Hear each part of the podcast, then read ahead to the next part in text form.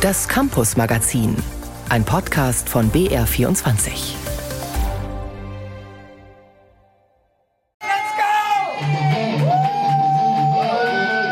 Heute wird's laut im Campus Magazin mit Bayerns erster Headbanger Schule. Was dahinter steckt, gegen Ende der Sendung.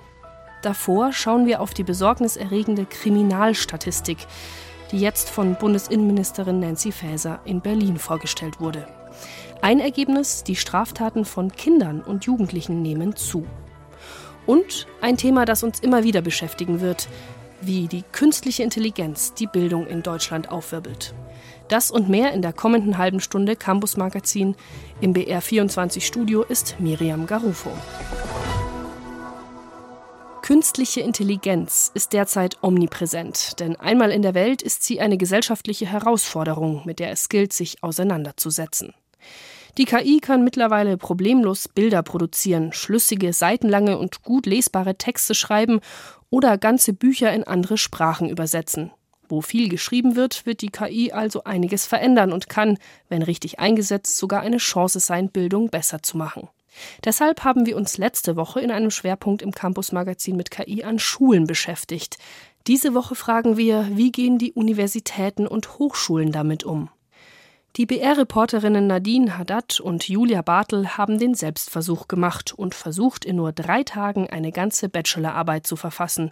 Und zwar mit dem Chatbot des US-amerikanischen Unternehmens OpenAI. Kannst du mir eine Bachelorarbeit schreiben? Fragezeichen.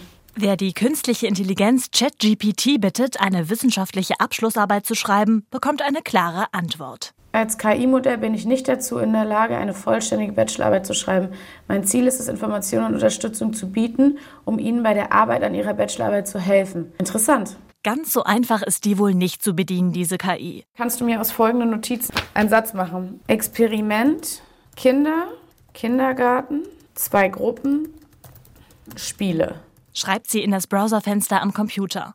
Nach und nach tauchen Wörter auf dem Bildschirm auf, werden zu Sätzen, als würde sie eine unsichtbare Hand tippen. Heftig. In einem Kindergartenexperiment wurden die Kinder in zwei Gruppen aufgeteilt und jede Gruppe spielte verschiedene Spiele. Auf dem Bildschirm sieht es aus wie ein normaler Chat. Die Antworten werden aber von einem Programm geschrieben. Deshalb auch ChatGPT. Die drei Buchstaben GPT am Ende stehen für Generative Predictive Transformer. Heißt also, das Computerprogramm wurde so trainiert, dass es Sätze erzeugen kann. Dafür rechnet es aus, welche Wörter vermutlich hintereinander kommen. Fähigkeiten zum wissenschaftlichen Denken fehlen aber.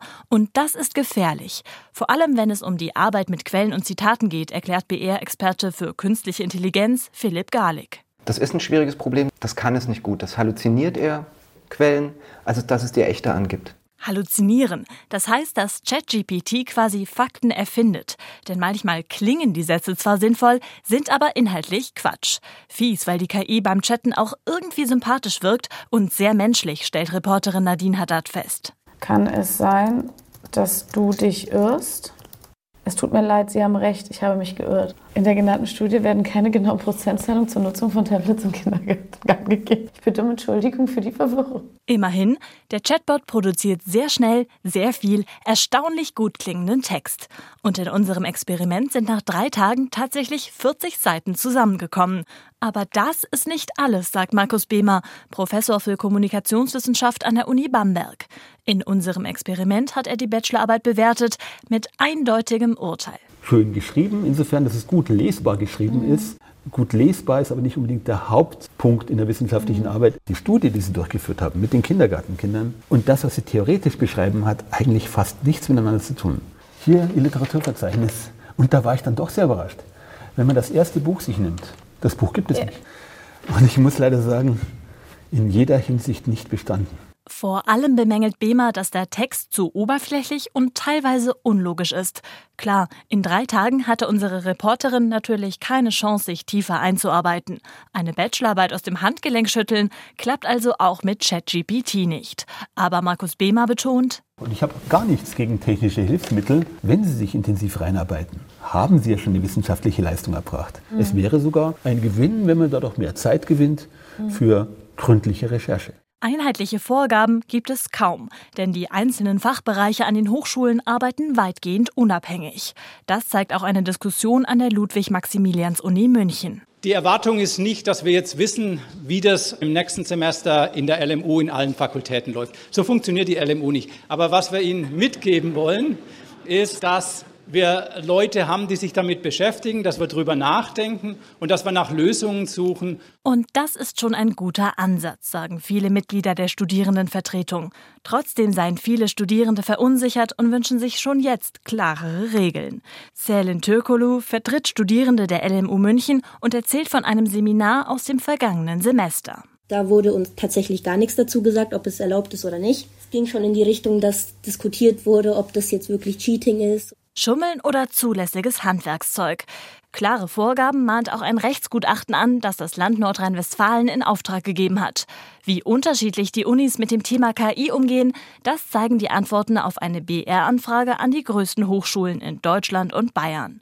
Während manche Unis ChatGPT schon grundsätzlich verboten haben, setzen die meisten auf Einzelfallentscheidungen, wie zum Beispiel die Uni Erlangen-Nürnberg formuliert. In einigen Fällen wird es sinnvoll sein, die Nutzung von Tools wie ChatGPT zu untersagen, in anderen nicht. Das ist von Fach zu Fach unterschiedlich. Die Entscheidung treffen die Lehrenden, genau wie bei anderen Hilfsmitteln, eigenständig. Der sicherste Weg für Studierende ist deshalb gerade direkt im Seminar klären, ob ChatGPT als Hilfsmittel erlaubt ist oder als Täuschungsversuch verboten. Denn die Technik ist da und die Unis müssen Wege finden, damit umzugehen.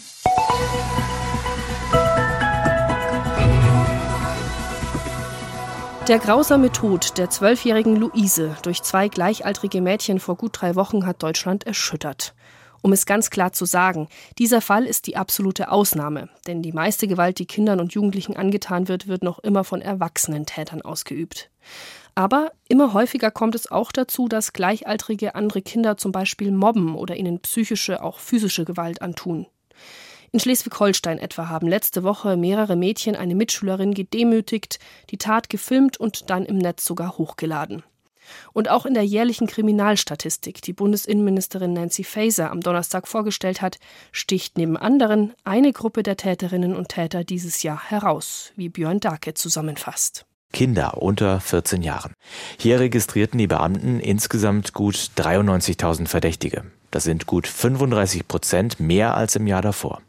Auch die Zahl der tatverdächtigen Jugendlichen steigt laut Statistik. Menno Baumann sieht das nicht dramatisch. Der Professor für Intensivpädagogik an der Fliedner Fachhochschule Düsseldorf verweist darauf, dass die Zahlen Anfang der 2000er Jahre deutlich höher gewesen seien. Der Anstieg habe auch mit dem Ende der Corona-Beschränkungen zu tun. Jetzt seien zum Beispiel Ladendiebstähle wieder möglich. Und wenn mehr Flüchtlinge kommen, stiegen auch Verstöße gegen das Aufenthaltsrecht. Aber eines bereitet Baumann echte Sorgen. Kinder sind ungemein mehr im Internet unterwegs und Kriminalität, vor allen Dingen Sexualdelikte im Internet haben zugenommen und daran sind Kinder leider beteiligt in allen Rollen. Das ist das größte Problem, was ich sehe. Ein Grund für die steigende Zahl in der Statistik ist, dass Kinder und Jugendliche in Gruppenchats vermehrt Kinder- und Jugendpornografische Bilder teilen. Vor zwei Jahren hatte der Gesetzgeber das zum Verbrechen hochgestuft. Die Folge? Schülerinnen und Schüler machen sich strafbar. Der Intensivpädagoge sieht das skeptisch. Da wird man sich das gesetzlich nochmal angucken müssen, ob das sinnvoll ist, dass Kinder und Jugendliche da an der Stelle schon mit einem schweren Straftatbestand konfrontiert werden oder ob nicht im Sinne des Erziehungs- und Bildungsgedanken da Medienkompetenztrainings sehr viel effektiver werden. Medienkompetenztraining. Aber auch Gewaltprävention ist wichtig, wie etwa die Polizei sie an bayerischen Schulen durchführt. Ein Beispiel aus Nürnberg. Guten Morgen zusammen. Guten Morgen. 8.30 Uhr im Klassenzimmer der 6b des Melanchthon-Gymnasiums macht heute die Polizei den Unterricht. Ein Workshop steht an zum Thema Gewalt. Dabei geht es zunächst um die Frage, was ist eigentlich Gewalt und welche Arten davon gibt es.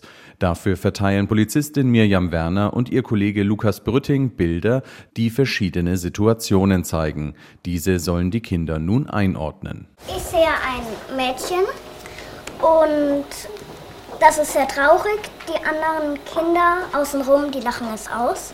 Also ich finde auch, dass es das Gewalt ist.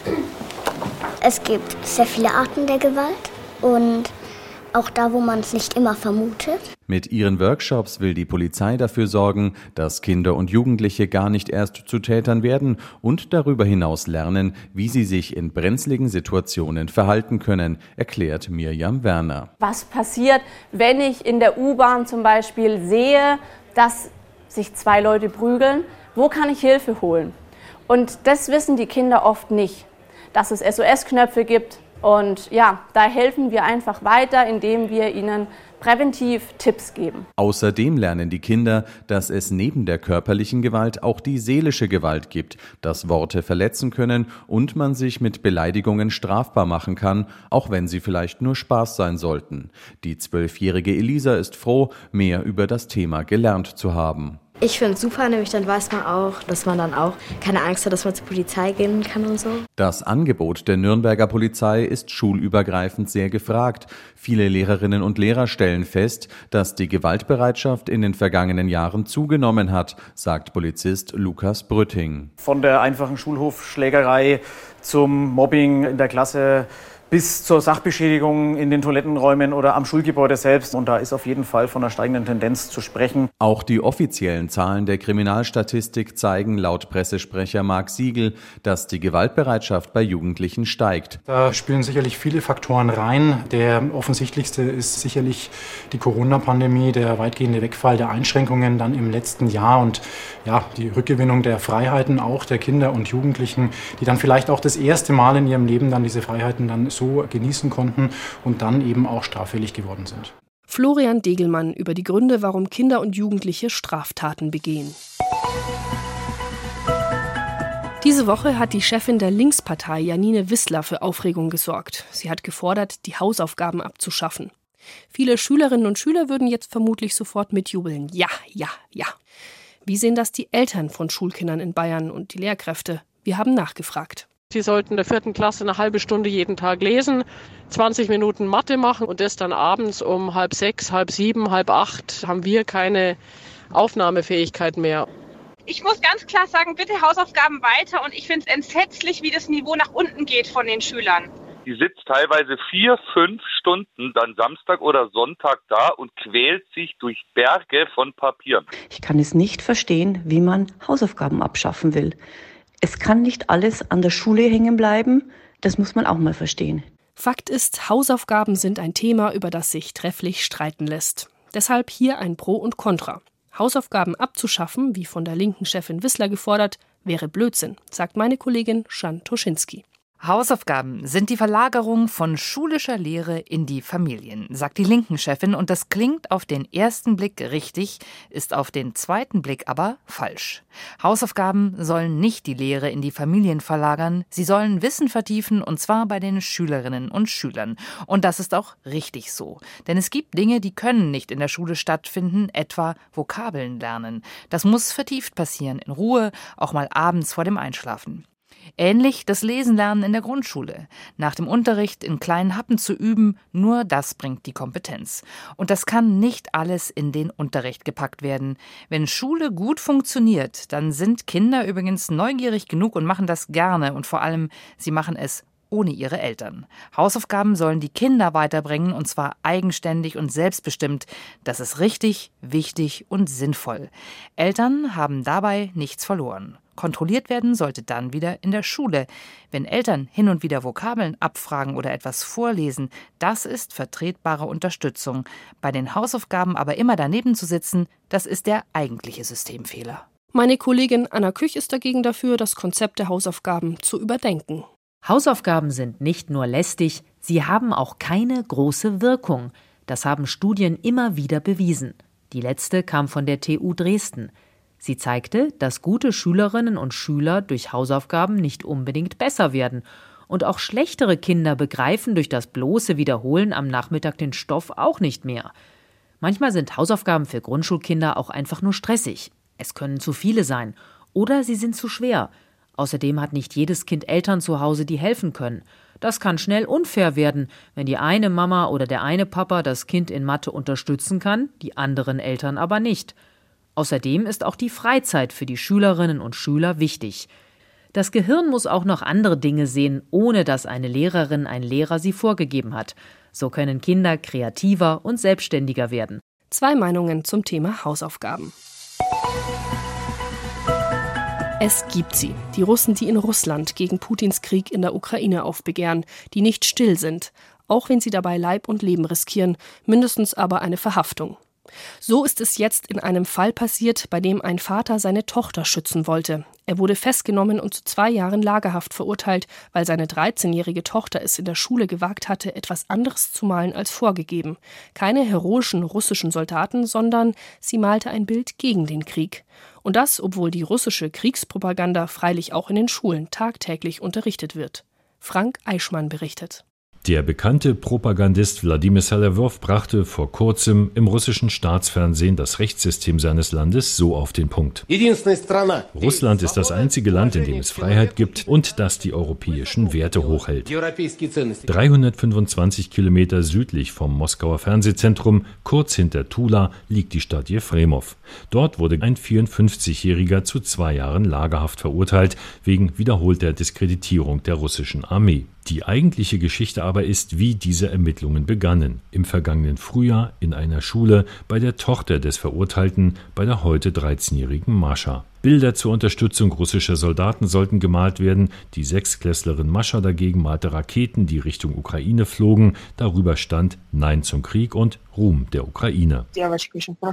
Das Mädchen malte diese Zeichnung, die Lehrerin ging zur Direktorin und die rief die Polizei, erzählt die Juristin Daya Karalenko von der Menschenrechtsorganisation OWD Info. Dann wurden das Mädchen und ihr Vater zur Befragung durch Polizei und zum Geheimdienst FSB geschleppt.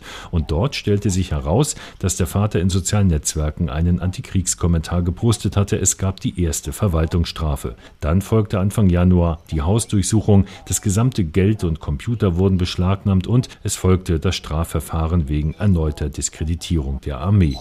Was für Aufsehen und Proteste sorgte, der Vater wurde von seiner Tochter getrennt. Er stand seit Anfang März unter Hausarrest, die Tochter wurde in ein Heim gesteckt, zunächst ohne Kontaktmöglichkeiten zum alleinerziehenden Vater. Der wiederum, so das behördliche Argument, wegen des Hausarrestes seiner Erziehungspflicht nicht nachgehen könne. Die vom Staatsanwalt geforderten zwei Jahre Lagerhaft hat das Gericht gestern tatsächlich verhängt. Gerichtssprecherin Olga Djatschuk gegenüber russischen Medien. Gemäß der Strafprozessordnung wurde das Urteil verkündet, aber der Angeklagte war dabei nicht anwesend, weil er heute Nacht aus dem Hausarrest geflohen ist. Über diese Wendung konnte dann auch Dmitri Biljenko, der Anwalt des Verurteilten, zunächst nichts sagen aber das Urteil kommentieren. Was der Staatsanwalt verlangte, hat der Richter verhängt. Ich denke, dass das Urteil absolut unfair ist, weil es keine Beweise für eine Schuld gibt. Ich glaube, das Urteil muss als rechtswidrig und ungerecht angefochten werden. Mit der Verurteilung zu zwei Jahren Lagerhaft und der ominösen Flucht ist der Fall des alleinerziehenden Vaters und seiner in einem Heim untergebrachten Tochter noch nicht beendet. Am nächsten Donnerstag folgt auf Antrag des Jugendamtes der Stadt Jefremov der nächste Gerichtstermin. Dann geht es um den Entzug des Sorgerechts. Die 13-jährige Schülerin wird dann wohl ihren alleinerziehenden Vater erstmal nicht wiedersehen, sondern vermutlich im Heim weiterleben. Der flüchtige Vater wurde übrigens zwischenzeitlich wieder verhaftet, und zwar in Minsk, der Hauptstadt in Belarus. Die Haare wirbeln durch die Luft, bis dass die Schuppen fliegen. Das ist Headbangen. Eine Kunst für sich, sagt zumindest der eingefleischte Mettler Gerald Wolf. Und weil das so ist, hat er kurzerhand in seiner Heimatstadt Aschaffenburg in einem Musikclub Bayerns erste Headbanger-Schule gegründet um seinen derzeit rund 20 Schülerinnen und Schülern das wilde Köpfe durch die Luft wirbeln richtig beizubringen. Am besten natürlich stilecht zu Heavy-Metal-Musik. Katrin Küx hat sich unter die wehenden Mähnen gemischt. Servus Aschaffenburg! Gerald Wolf betritt die Bühne im Musikclub Kolossal. Unten sitzen 20 Nachwuchs-Headbanger, Alter, Geschlechter, Haarlängen bunt gemischt. Seit 16 Jahren haben wir diese Idee und heute setzen wir die zum ersten Mal hier in Deutschland auf der Welt um. Das hat es vorher so noch nicht gegeben. Dann folgt ein Soft Opening. Einfach irgendwo hingehen und sinnlos rumdrehen, das kann man machen und man kann auch Spaß dabei haben. Aber es sieht halt nicht geil aus und es passt auch nicht zum Lied. Taktlehre mit Notenblättern und Zollstock wie in der Schule. Zu wilden Schlagzeug-Solos empfiehlt Gerald Wolf den Helikopter. Ein fester Stand, breitbeinig ist wichtig. Er lässt seine lange Lockenmähne rhythmisch durch die Luft kreisen. Dann wird's wieder theoretisch. Und man muss sich bewusst werden, dass wenn man Band, wenn man das länger machen möchte, hinten sind Muskeln im, im Hals. Und wenn man die ein bisschen entlastet und unter Kontrolle hat, dann kann man das auch länger machen. Und wieder holt er Freiwillige auf die Bühne. Zwei setzen sich Rücken an Rücken, ihre Köpfe werden in ein Gummiband gespannt und dehnen vor und zurück. Eine Bängerin steht an der Luftpumpe und lässt die Haare hoch und runter wehen. Ein anderer stemmt ein Gewicht mit dem Kinn nach unten. Jawohl! Ja, wir sind jetzt ein ganz großer Haufen mittlerweile, also zwei Coaches, zwei Lehrer für Headbanging unterschiedlich. Ich mache eher Oldschool Headbanging und der Kollege Biss, der macht für New Metal. Dann haben wir einen zertifizierten Physiotherapeuten. Dabei ist mir ganz wichtig, dass die Leute sich nicht wehtun, dass sie sich bewusst werden, dass es hier um Muskeln geht, um Verspannung, um Anspannung. Wir haben auch eine Masseurin da, die in der Pause jetzt gleich die Schüler ein bisschen massiert für den Nacken. Gerald Wolf ist 49, gelernter Tontechniker, hat den Rhythmus im Blut und er war es leid. Mehr als 1000 Metal-Konzerte hat er besucht und immer wieder wurde falsch gebankt. Ob er damit gerechnet hat, dass seine Headbanger-Schule mit dem bezeichnenden Namen Hair Force One so gut ankommen wird? Nee, ich hätte mit dem Erfolg gar nicht gerechnet. Also es ist unfassbar. Ich bin auch total glücklich. Ich wollte das mein Leben lang schon machen und jetzt geht es in Erfüllung. Das hat einfach gefällt die letzten Jahre. Ne? Ist aber auch nie wirklich einer drauf gekommen. Was hast du bisher mitgenommen? Also ich muss viel entspannter an die Sache gehen. Man kann da schon viel falsch machen. Zum Beispiel, dass man eben einen Rhythmus hat und diesen Rhythmus auch richtig mitnimmt und dann auch das, den Nacken nicht so abrupt stoppt. Ach, dass man einfach Spaß haben muss. Hättest du gedacht, dass man es so professionell verpacken kann? Nee, aber geil. Naja, also ich sag mal so, offensichtlich hat die Welt darauf gewartet, mit welcher Energie und mit welchem Elan der gute Mann das rüberbringt. Also der steht hier auf der Bühne, der strahlt, der sprudelt und gefühlt hat er, glaube ich, jeden im Raum einfach nur abgeholt. Super war's. Das Ganze vereint den Ernstcharakter auch mit dem Spaß an der Musik und allem drum dran. Ich glaube, das ist einfach eine gute Nummer und wird die nächsten Monate noch von sich reden machen. Stellst du Fortschritte fest, Gerald? Ja, ich finde es mega. Also innerhalb kürzester Zeit, das sieht ja jetzt schon richtig, richtig gut aus. Synchron, sie haben Spaß. Genau darum geht's. Nach drei Stunden Theorie, Gymnastik und Praxisübungen können sich die Teilnehmer fürs Finale qualifizieren beim Metal Quiz! Welche Heavy Metal Band hat die meisten Grammys gewonnen? Das ist richtig! Ein Pünktchen! Metallica hat sechs Grammys gewonnen. Die besten bangen mit der Band Trivet beim Abschlusskonzert auf der Bühne. Ganz zum Schluss werden gerahmte Urkunden verteilt. Das Diplom besteht aus einer Krankmeldung und Überweisung zu einem Facharzt. Damit endet das Campus Magazin auf BR24. Im Studio war Miriam Garufo.